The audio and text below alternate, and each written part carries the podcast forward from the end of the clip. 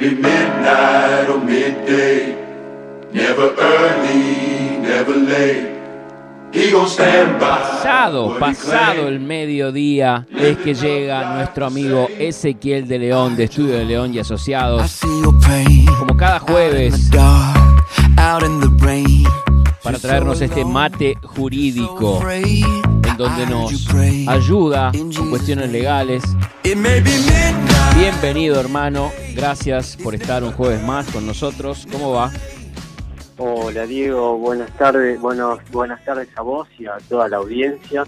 Bien, acá tomando unos mates, haciéndole honor a nuestra columna. Muy bien, yo me estoy comiendo un Eh, yogurcito. Ah, bien, bien. bueno, y, y con respecto a, como estoy teniendo muchas consultas, Sí, la verdad que todo esto de la, de la pandemia y que todavía sigue, ¿no? Porque Sí. sigue, sigue la prohibición de despidos, sigue la doble indemnización. todo hasta Eh, diciembre, ¿verdad? Por lo menos eh, la doble indemnización. La doble indemnización hasta diciembre y bueno, y la prohibición de despidos por tres meses más, o sea, Bien. desde marzo, o sea que, que ha- hay que contar bien cuándo había, cuando había, digamos, em, vencido el anterior Sí. decreto y de ahí tres meses más, pero se supone marzo, abril, mayo, hasta ma- hasta el 31 de mayo aproximadamente está vigente la prohibición de despidos. Bien, Así que igual yo creo que se va a extender, ¿eh? para mí se va a extender hasta diciembre igual que la doble indemnización, pero bueno, eso es una suposición mía. Y bueno, viste, como viene la mano, que ahora Claro. ya se, empie- se empieza de vuelta el invierno, el, el invierno y, la- y todo lo que ya sabemos, eh, yo creo que va a ir acompañando las medidas de, de, de- de dispo, digamos, de distanciamiento social y de la emergencia sanitaria, ¿no es cierto? Y esperemos, como decía, a cruzar los dedos, Mm. que, que no vuelva para atrás, que no se complique el tema, ¿no? Bien, vamos a declarar que no en el nombre de Jesús. Que no, exactamente. Pero bueno, eh, en principio, si sigue todo igual, eh, yo creo que sí, que, que, que- que se va a seguir extendiendo Bien. y va a seguir la, la suerte, digamos, de la emergencia ocupacional, Claro, la claro. emergencia sanitaria, eh, en cuanto a los decretos estoy hablando. ¿no? Sí, sí, sí, Y- claro. Y bueno, pero hay un- una, una situación, eh, primera, em, o sea, tuve, gracias a Dios, eh, hay muchas consultas, o sea, los oyentes, ha- hay una interacción, digamos, eh, y bueno, estoy teniendo varias consultas con respecto a la remuneración, el sueldo, Sí. el aguinaldo, Sí. las vacaciones, etcétera. Me ¿no? pregunta, me pregunta acá Norma, me dice, eh, ¿y cómo hago yo para contactarme? Ya te digo, Norma, no seas impaciente, ¿cómo no te voy a dar el teléfono? Es 11 66 06 40 86. Ese es el teléfono celular, el WhatsApp de Estudio Ezequiel de León, en donde vos podés enviar tu consulta. Lo que tenés que hacer es enviarla por escrito, si se puede.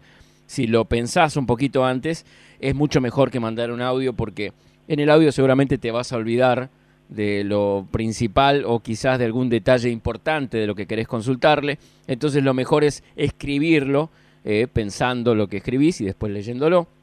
Y después darle enviar y que esa primera consulta gratuita, Ezequiel te la va a responder eh, en cuanto pueda. Pero bueno, ese es el teléfono 11 66 06 40 86. Agendalo porque lo tenés que tener siempre por las dudas. Ahora sí.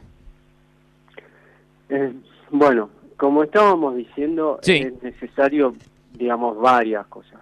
Pero, ¿qué pasa, por ejemplo, si mm, con todo esto, por el acuerdo 223 bis, eh, le pagan el 75% del sueldo? Bueno, cada caso hay que habrá que analizarlo, en- o si o muchas está pasando mucho que se le está se le está abonando nada más que la ATP.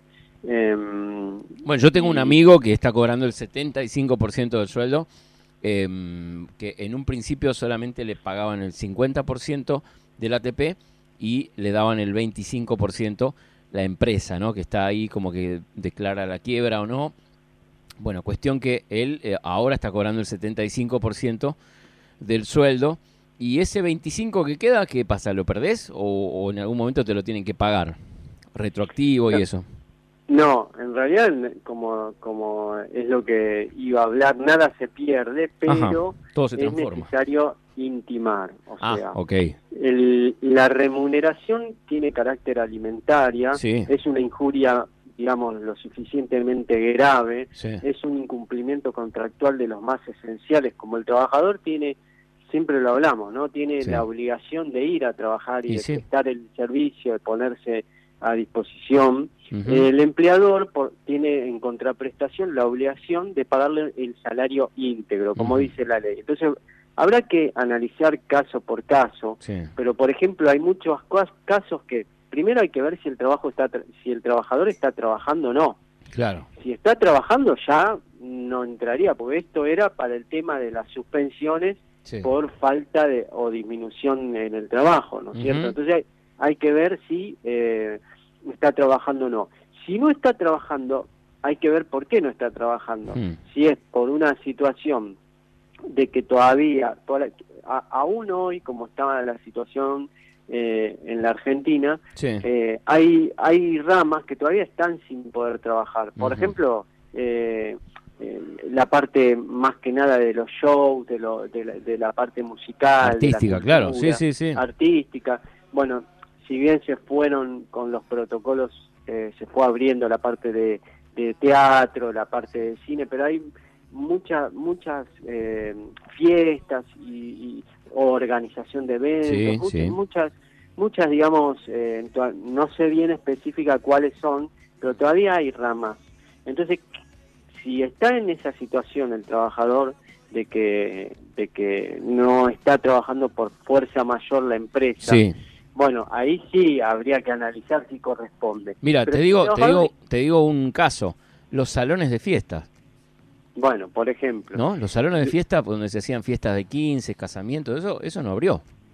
por ejemplo, ¿No? eso es un- uno de los puntos. Bueno, Mm. pero ¿qué pasa? Hay que analizar el caso bien. ¿Por qué? Porque si el trabajador, por ejemplo, es persona de riesgo COVID, Sí. declarado con un certificado médico, Sí. etcétera, y no está prestando tareas por ser situación de riesgo, Sí. e igual le están pagando por el 223 bis, no va, no corresponde. Ah, Eh, entonces se lo puede intimar, ¿por qué? Porque eh, por la resolución del Ministerio de Trabajo y por la ley de contrato de trabajo, si está sufriendo una afección, una enfermedad o es persona de riesgo, tiene el, el derecho de percibir la eh, remuneración íntegra. ah, Pero ¿qué hay que hacer? O sea, el trabajador puede decir, bueno, intimo previamente, entonces desde el punto de vista de las obligaciones contractuales, como decíamos, para que la falta de pago de la remuneración en forma oportuna pueda ser considerada una injuria y lo suficientemente grave, digamos, para a los fines de colocarse en Sí. situación de despido indirecto, sí. es imprescindible que el trabajador intime fehacientemente al empleador. Ok. Y, pero Diego, ¿cómo hace eso el trabajador? Y para eso está el estudio Ezequiel de León, Exacto. que, que puede hacer su consulta al WhatsApp, eh, puede entrar a la página, eh, Ezequiel, estudio Ezequiel de León.com.ar, em, dejar la consulta dentro de la página también. Puede Y ser que, te, que te pase que venga tu suegra y te diga, eh, mira, yo lo que tenés que hacer es tal cosa, tenés que mandarle una carta a documento directamente. Y no, no, no, no, pará, pará, no cometas un error. ¿eh? Primero consultá con un letrado, consultá con un estudio de León para ver cuál es el paso, qué es lo que tendrías que hacer, porque hay cosas que son irreversibles cuando uno las hace y no, lo Claro. importante es estar seguro y dar pasos firmes, ¿eh? porque podés perder Claro. este, una oportunidad o podés eh, eh, eh, perjudicarte. Entonces, lo importante es saber qué es lo que hay que hacer y como vos quizás no lo sabés, no te guíes por consejos, no te guíes por lo que diga tu suegra, tu, tu cuñada, comunicate al 11 66 06 40 86 para estar seguro antes de dar el paso, ¿sí? Claro, porque la mora en el pago no habilita al trabajador a considerarse despedido automáticamente, sino que lo autoriza a intimar previamente Claro. al empleador deudor. Es, de- es como decir, es, ¿por qué? Porque todo, todo la- el principio, uno de los principios fundamentales que rige todo el, el- el contrato de trabajo Sí. es el principio de buena fe. Claro. Entonces yo por buena fe le tengo que avisar a mi, eh, a mi empleador y, intimarle diciendo, ojo, no me estás pagando el salario completo. Claro. Eh, si no me lo pagas, yo voy a hacer tal cosa. Y si lo estoy avisando, claro. si no me lo pagas en el término de plazo de ley o lo que fuera. Entonces, yo primero le tengo que avisar, mira, voy a hacer tal, tal cosa. Entonces, si el empleador así, eh, por ejemplo, no contesta o contesta en la negativa, ahí sí me habilita a mi trabajador eh, a considerarme despedido. Pero también puede ser que, que pueda reclamar esas diferencias salariales em, sin considerarme despedido. Hay una forma también de hacerlo por, eh, digamos, em, eh, judicialmente. Entonces, hay que analizar bien el caso, no hay que apresurarse en, estas situaciones.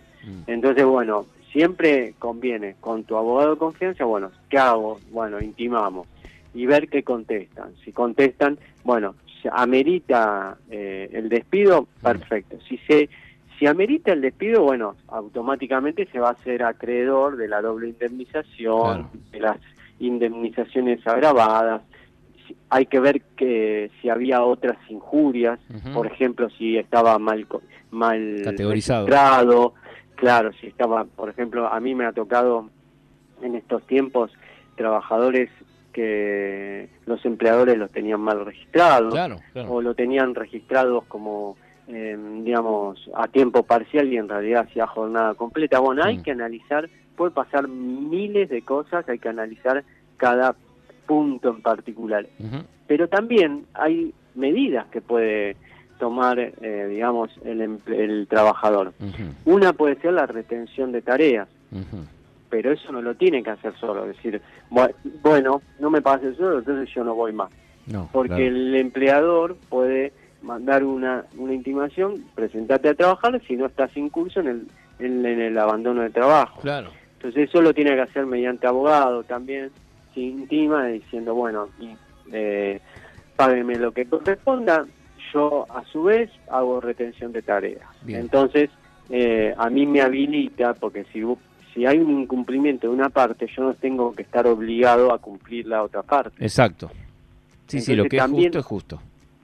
Exactamente. Entonces, eh, hay varias cositas que se, que, se deberían hacer en, en estos casos, pero lo, lo fundamental que quiero que, le quede claro a todos los trabajadores y trabajadoras es que la remuneración tiene carácter alimentario y está sumamente protegida por la ley.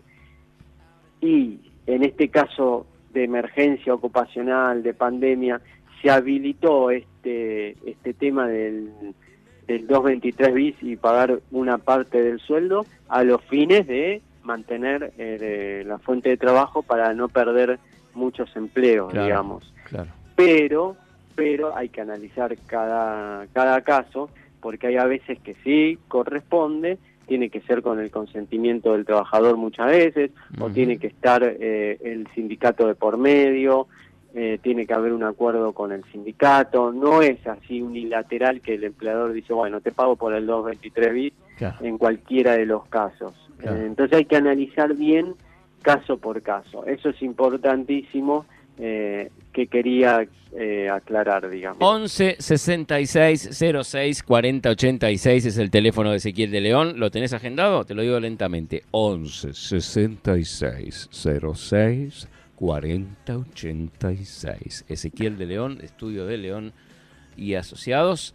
Eh, estuvo presente aquí en On Demand. Gracias, hermano. Nos reencontramos el No, de nada, Diego. Y la última aclaración, obviamente que puede consultar del tema jurídico que quiera. Nosotros nos dedicamos a todos. Sí. Pero bueno, siempre agarramos, eh, como tenemos este pequeño espacio, este pequeño tiempo, agarramos. La mayoría de las consultas son laborales, quizás, o, de accidentes. Por eso pero puede consultar de lo que sea. Sucesiones, bueno, todo lo que se dedica a un estudio de abogacía.